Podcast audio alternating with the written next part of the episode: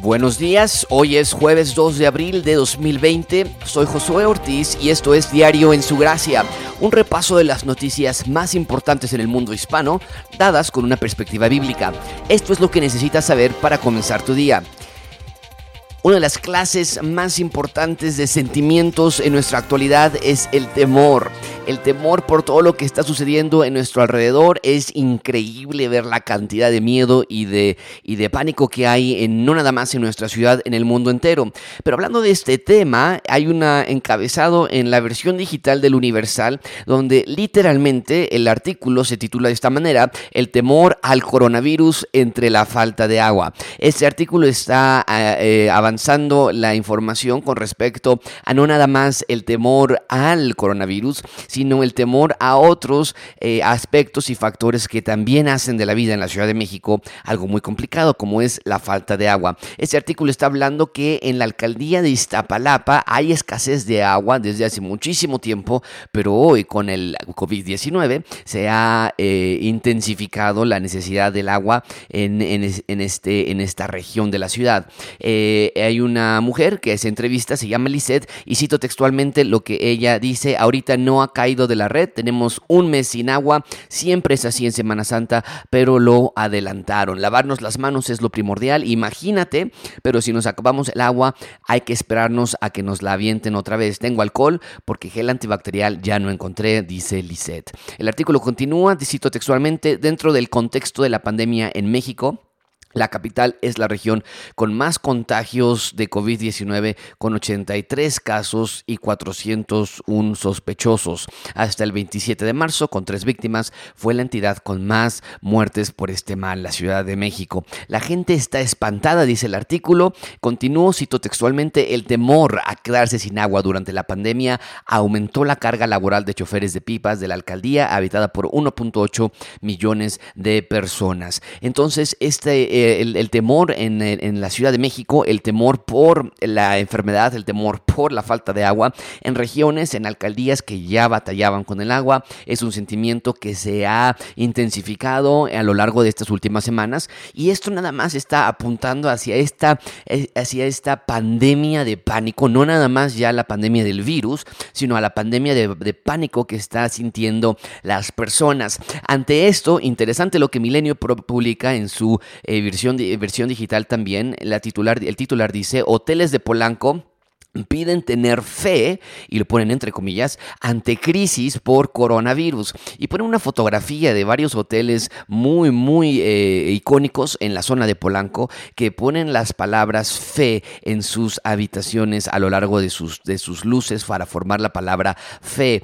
Cito textualmente lo que escriben eh, en este artículo. En un video publicado por redes sociales, el dirigente empresarial de la Coparmex, eh, este, Gustavo Hoyos, destacó el mensaje en un tweet y aseguró que el virus no nos detiene, pues, y entre comillas citan a Gustavo de Hoyos, eh, México y los mexicanos somos más fuertes. Muy interesante esta clase de artículos donde denotan la importancia de fe y lo hemos hablado nosotros en Gracia Abundante, es muy valioso, es muy importante tener fe, pero si no es una fe en algo genuino, nuestra fe entonces no tiene un objeto y no tiene una razón de mantenerse realmente fuerte. Ante este miedo, el financiero eh, publica en uno de sus encabezados una fotografía del ángel de la independencia sobre un virus eh, COVID-19 y con manos atadas en una, eh, con, con, cadenas y con una, un cubrebocas. Es una fotografía muy, muy interesante de Oscar, de Oscar Castro. Y el encabezado dice el año que perdimos por el coronavirus. Y este artículo no nada más está denotando el miedo que está por el presente, sino por lo que está por suceder. Eh, él escribe y dice, estimamos una recesión de este año, perdón, Gabriel Lozano, un economista de JP Morgan, dice, estimamos una recesión este año sin lugar a dudas. O sea, ya se entiende que va a haber una recesión económica, dada la confluencia de factores y el hecho de que ya veníamos de una contracción en 2019, cuando Estados Unidos todavía crecía saludablemente, dijo hay que considerar que esta es una recesión muy distinta a otras, así es más fácil de estimar. Continúo citando ahora sí a Oscar Castro, el autor de este, de este artículo, perdón, de Gonzalo Soto, el autor de este artículo, Oscar Castro fue el autor de la fotografía. Gonzalo escribe en, en este artículo, dice, el primer golpe a la economía fue indirecto a través de las cadenas de suministro que se frenaron, seguido del choque de la caída de los precios en el crudo, que pegan indirectamente a las finanzas públicas y a la inversión estatal. Mencionó Lozano eh, esto eh, hablando acerca de, las, de, los, eh, de los planes contracíclicos que muchos gobiernos están tratando de hacer. En México aún no vemos esos planes contracíclicos, esas medidas contracíclicas en, la, en el aspecto económico. Después escribe Gonzalo con las medidas de distanciamiento social, seguidas con un menor número de turistas, la cancelación de eventos masivos. El golpe al sector de servicios será particularmente duro entre marzo y finales del segundo trimestre. Entonces vemos este temor que está cundiendo a la población eh, de México, algunos por el agua, algunos por el coronavirus, algunos por la falta de atención médica. Eh, aún así, eh, vemos un intento de tener fe, de tener fuerza, de seguir adelante y siempre nos tenemos que preguntar que, cómo, cómo podemos seguir adelante, que hay aquello de lo que nos podemos agarrar si nada en este mundo aparentemente es, es, es sostenible. En su versión digital, el periódico El País de España publica casi 10 millones de estadounidenses solicitaron la prestación por desempleo en las últimas dos semanas. Eh, Estados Unidos tiene gran, eh, un gran programa para las personas en desempleo y se ha visto un récord de personas que han llegado a pedir esta, este seguro de desempleo, esta ayuda económica de desempleo y eh, Pablo Guimón escribe en este artículo, cito textualmente, más de 6.6 millones de estadounidenses solicitaron prestaciones de desempleo la semana pasada, estableciendo por segunda semana consecutiva un récord histórico que marca el enorme impacto en el mercado laboral de las medidas de confinamiento de la población adoptadas para frenar los contagios y contener la propagación del coronavirus. Un gran, gran dato es el que va a dar en este segundo, en, este, en un segundo, eh, eh, cito textualmente, cada nuevo dato contribuye a dibujar un escenario sin precedentes en términos de la profundidad y la rapidez del impacto.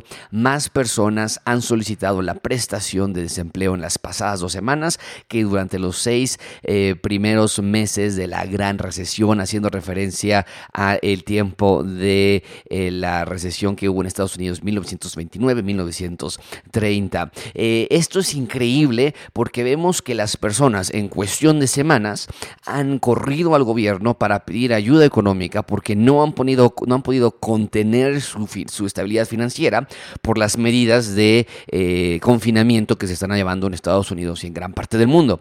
Pero esto nos vuelve a, llevar el hecho de que veamos todos estos titulares en los periódicos, nos muestra el miedo genérico que existe en el mundo y la necesidad de alguna solución inmediata con respecto a este mal y a los males que está provocando, como el desempleo, como la inseguridad, como la rapiña, tal vez en lugares donde ya está más avanzado el mal.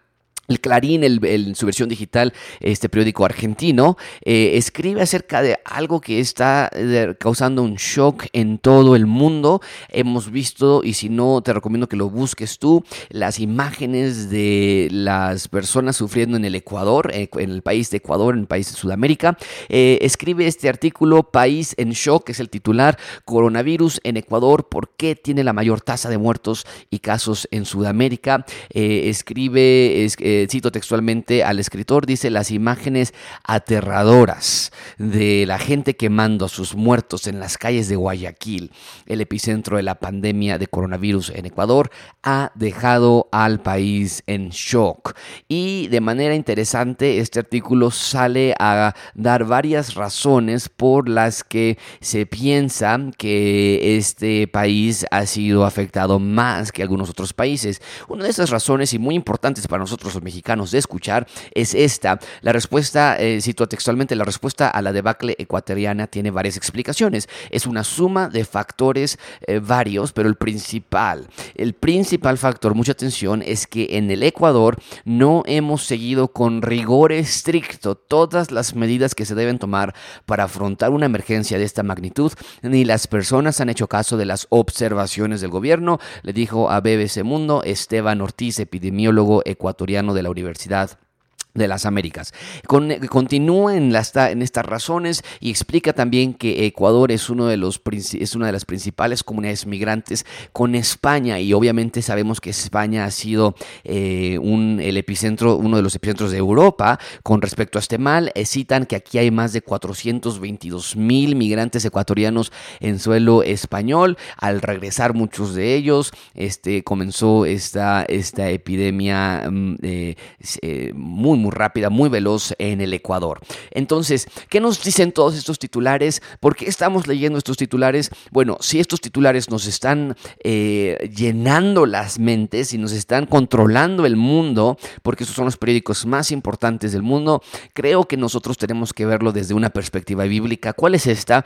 No temamos, no tenemos que eh, entrar en pánico. Dios sigue en control, Dios está en su trono, la noche puede estar oscura allá afuera, pero el sol de Dios, la gloria de Dios continúa brillando de la misma manera. Nosotros sí tenemos una razón para tener fe y no nada más es ponerlo en las ventanas porque somos más fuertes, no somos más fuertes que nada. Algo que nos está enseñando este, este virus es que no somos tan fuertes como pensábamos, como una cultura, como sociedad.